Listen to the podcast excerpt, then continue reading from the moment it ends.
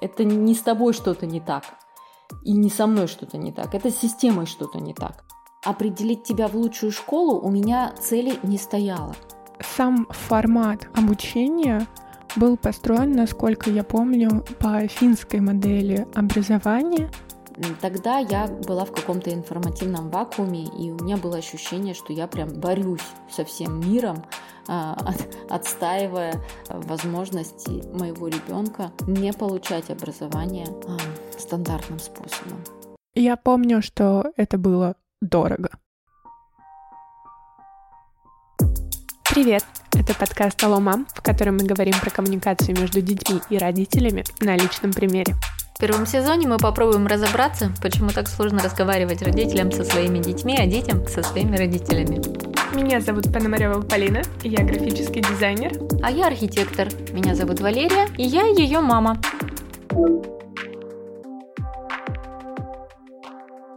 Этот эпизод выходит при информационной поддержке телеграм-канала «Первый подкастовый».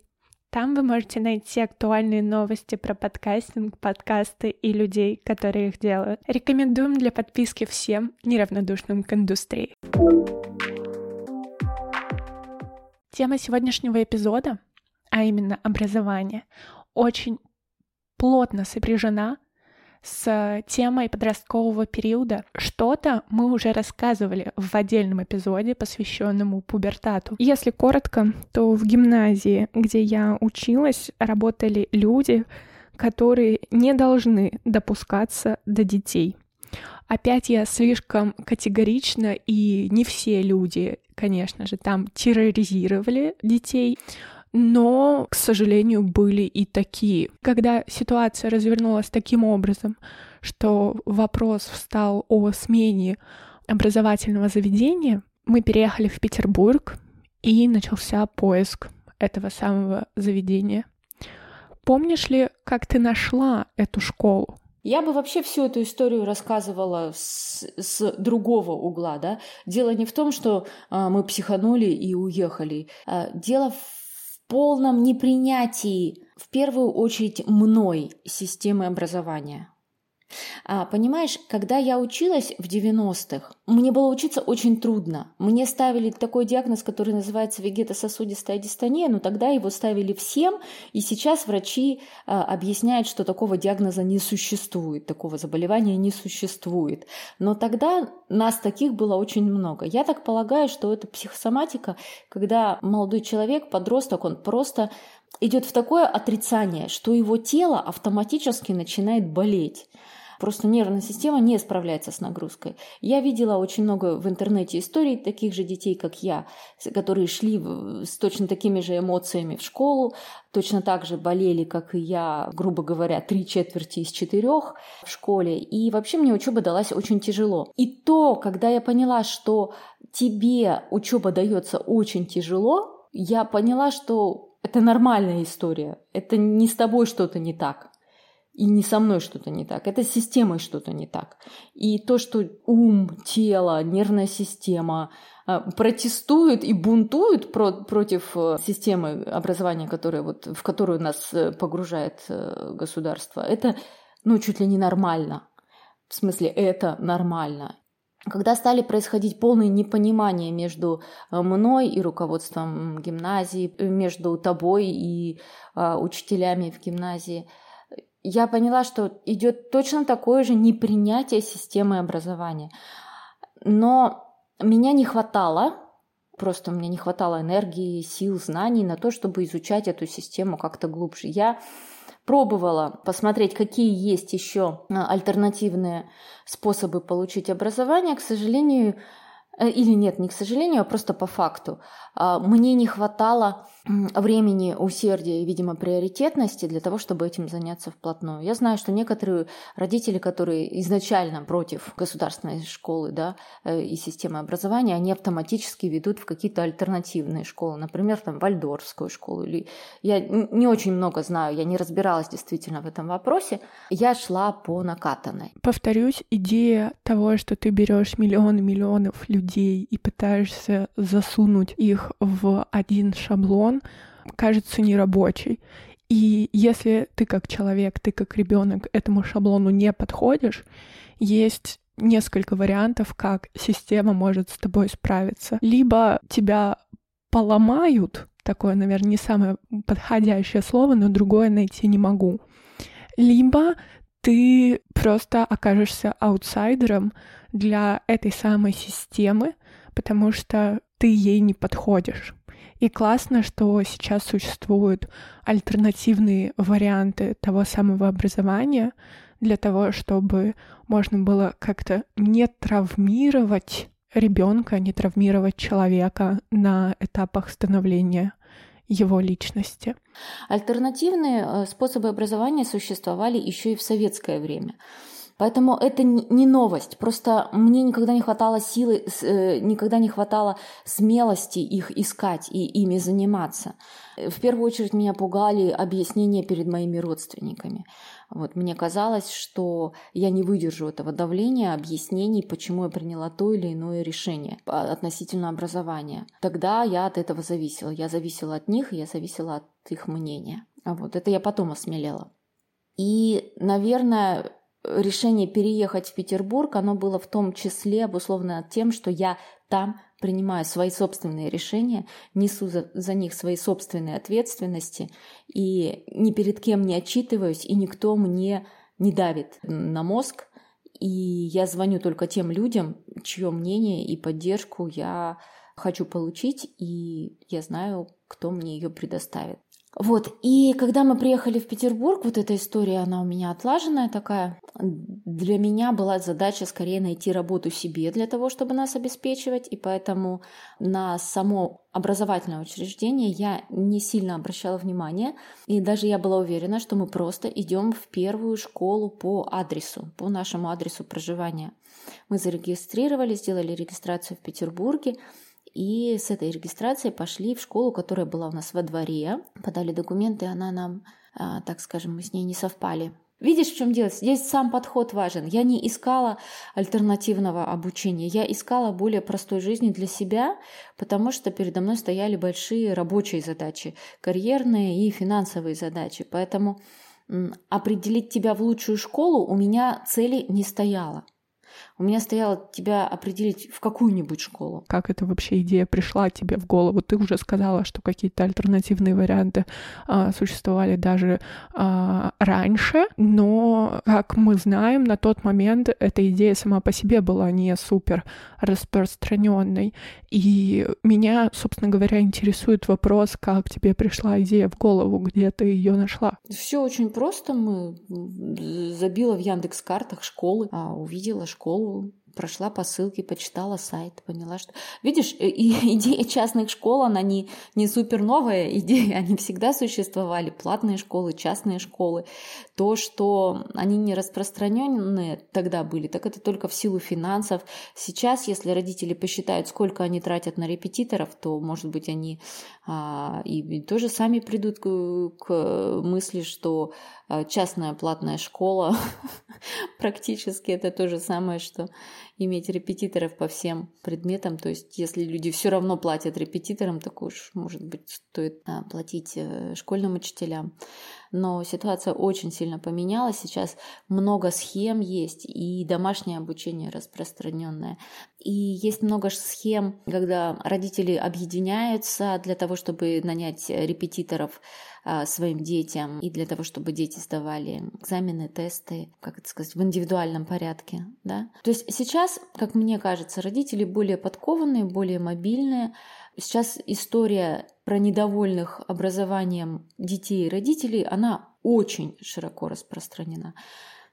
Тогда я была в каком-то информативном вакууме, и у меня было ощущение, что я прям борюсь со всем миром, а, отстаивая возможности моего ребенка не получать образование а, стандартным способом.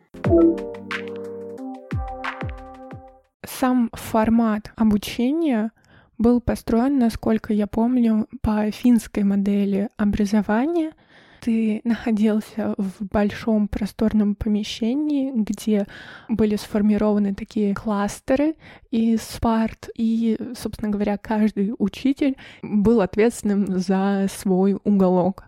Ты приходил на обучение к 9 утра и мог сам выбрать, на какой предмет ты сегодня хочешь идти.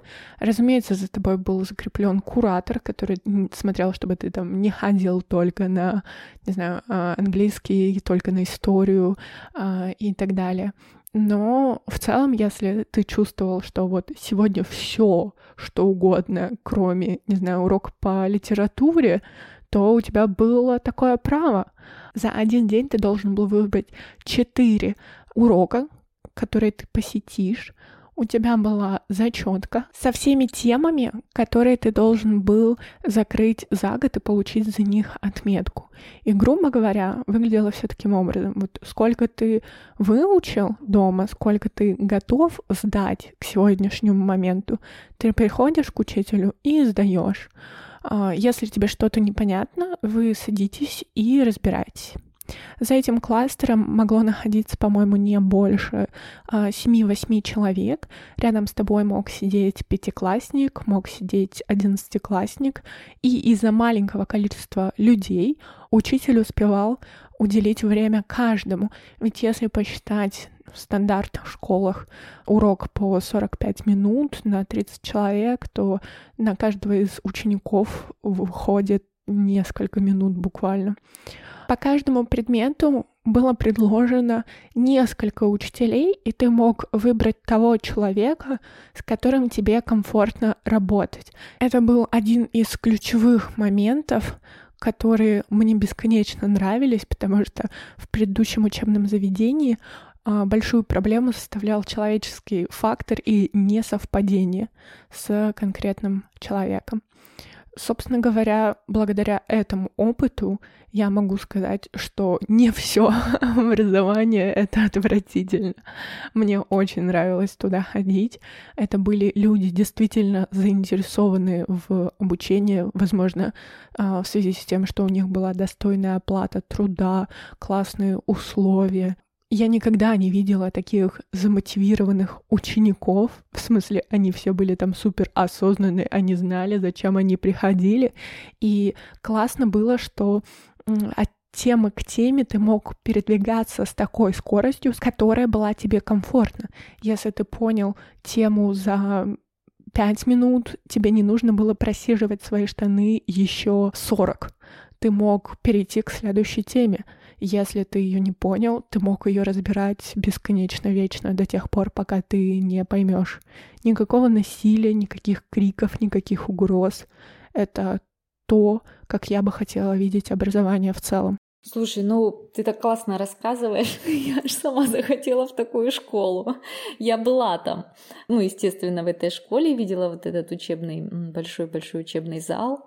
Кластер, да, ты его назвала, учебный кластер. Конечно, мне рассказывали э, директор и завуч, когда я приходила отдавать документы о своей системе образования.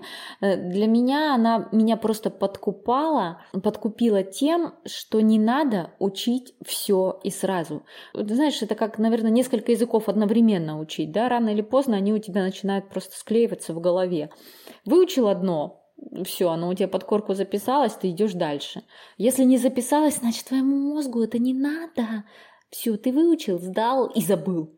И вот эта история про то, что можно на самом деле месяц учить, грубо говоря, географию, биологию, химию, физику, например, а, сдать их за месяц, вот прямо все темы по зачетке, как они есть, и забыть про них, если ты ну, не считаешь это интересным в своей жизни и каким-нибудь там предметом, который будет у тебя профилирующим. А, в общем, эта схема была потрясающая. Школа выглядела как как, я не знаю, какой-то какой некий рай. Я не имею в виду внешний вид, да, это не то, что там супер навороченная, а, современная, с какими-то там немыслимыми холлами и интерьерами, нет, там не про это речь, вот, а именно про саму систему. И те дети, которых я встречала в коридоре, ну, я не со многими родителями разговаривала, но я поняла, что детки там учатся те самые, которым не нашлось места в общеобразовательной школе.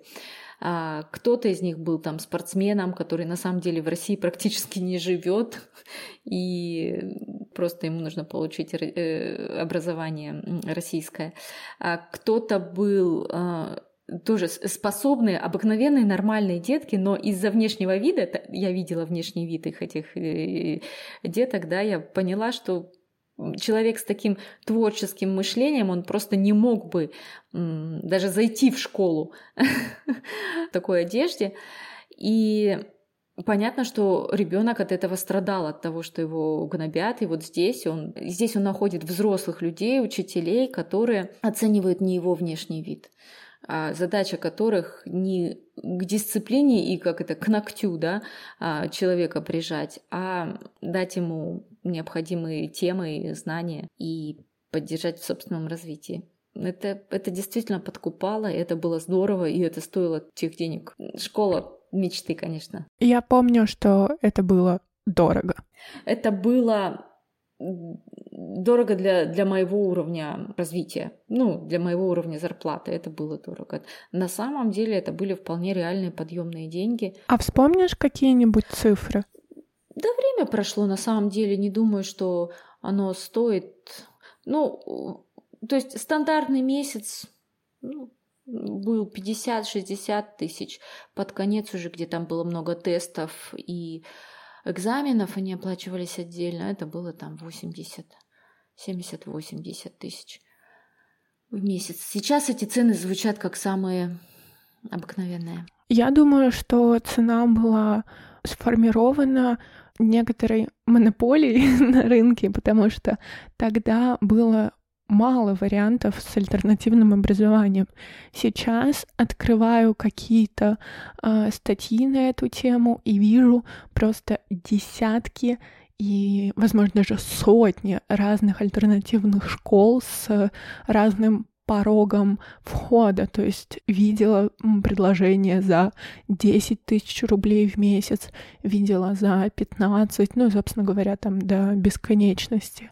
И классно, что образование альтернативное частное образование становится доступнее. Да, есть какие-то онлайн-школы даже, которые вот могут подготовить к ЕГЭ, ОГЭ, естественно, где репетиторы занимаются с, с детьми в прямом эфире. Только знаешь, в любом случае я бы сказала, что родительская ответственность, она не ограничивается оплатой счетов. Абсолютно точно, потому что даже при вот такой идеальной для меня схеме, да, вот с моей, с моей точки зрения схеме, все равно приходилось постоянно держать руку на пульсе и э, удерживать фокус молодого человека, удерживать фокус подростка да, на мотивации. Зачем тебе это? Потому что будь твоя воля, ты бы и так не ходила. То есть мне приходилось что-то объяснять тебе, зачем тебе это, зачем тебе это, как замотивировать. И я помню, что а, я давала тебе деньги на кафе, на кофе, и ты ехала или шла пешком в эту школу, и я тебе говорила, ну посиди вот перед там, как у тебя дела, перед занятием, зайди вот кофе выпей, посиди, почитай что-то.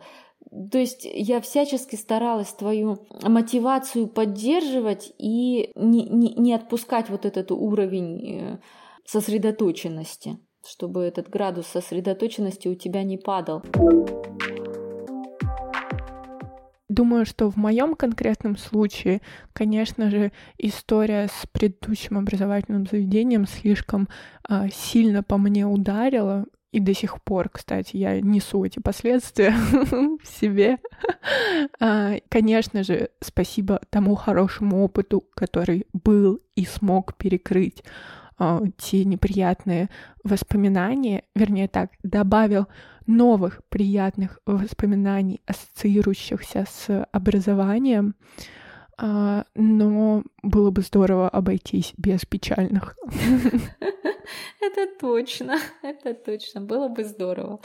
Но вот на самом деле я не завидую молодым родителям, которым сейчас вот в современной реальности предстоит выбирать, делать вот этот выбор. как я себе это представляю, я сейчас не имею никакого отношения к э, школьной паре, вот, но как я себе представляю этот выбор, у людей два варианта. Либо платить, платить, платить, за репетиторов, за школы, за возможности, либо смириться и объяснять детям, почему они должны учить вот то, чему учат в современной школе. Блин, я вообще... Короче, не завидую. Однажды ты мне рассказывала, что в Петербурге проходил фестиваль альтернативного образования. И, конечно, если бы у меня сейчас был ребенок школьного возраста, я бы с таких фестивалей из таких тусовок, наверное, бы не вылазила, потому что надо сначала понять, что происходит э, в образовательной среде в стране, прежде чем куда-то поместить своего ребенка. Это большая ответственность, в какую среду ты поместишь этого ребенка. И я рада, что мы вот в ту первую петербургскую школу, в которую я тебе записала, не попали. Среда мне там не понравилась. И Ничего не работает. Раз, два, раз, два. А, вот все. Так, а, восьмой эпизод, значит. Окей. Ну что, какие впечатления? Вы можете поделиться с нами на почте, а, в телеграм-канале или в моем личном а, инстаграме, запрещенная соцсети в Российской Федерации. По-моему, получилось кайфово. Возможно, если бы я не проживала этот опыт изнутри, мне было бы очень интересно послушать о том, как бывает по-другому, для того, чтобы, возможно, переосмыслить э, а, свое прошлое или подумать о будущем, там, каких-нибудь детях и так далее. Наверное, подытожу я, как всегда, благодарностью за прослушивание, за отметки, за комментарии, за поддержку. Это правда очень ценно, это правда очень важно. А, я еще раз попрошу а, поделиться этим подкастом, этим эпизодом, если вам нравится то, что мы делаем. До следующей недели.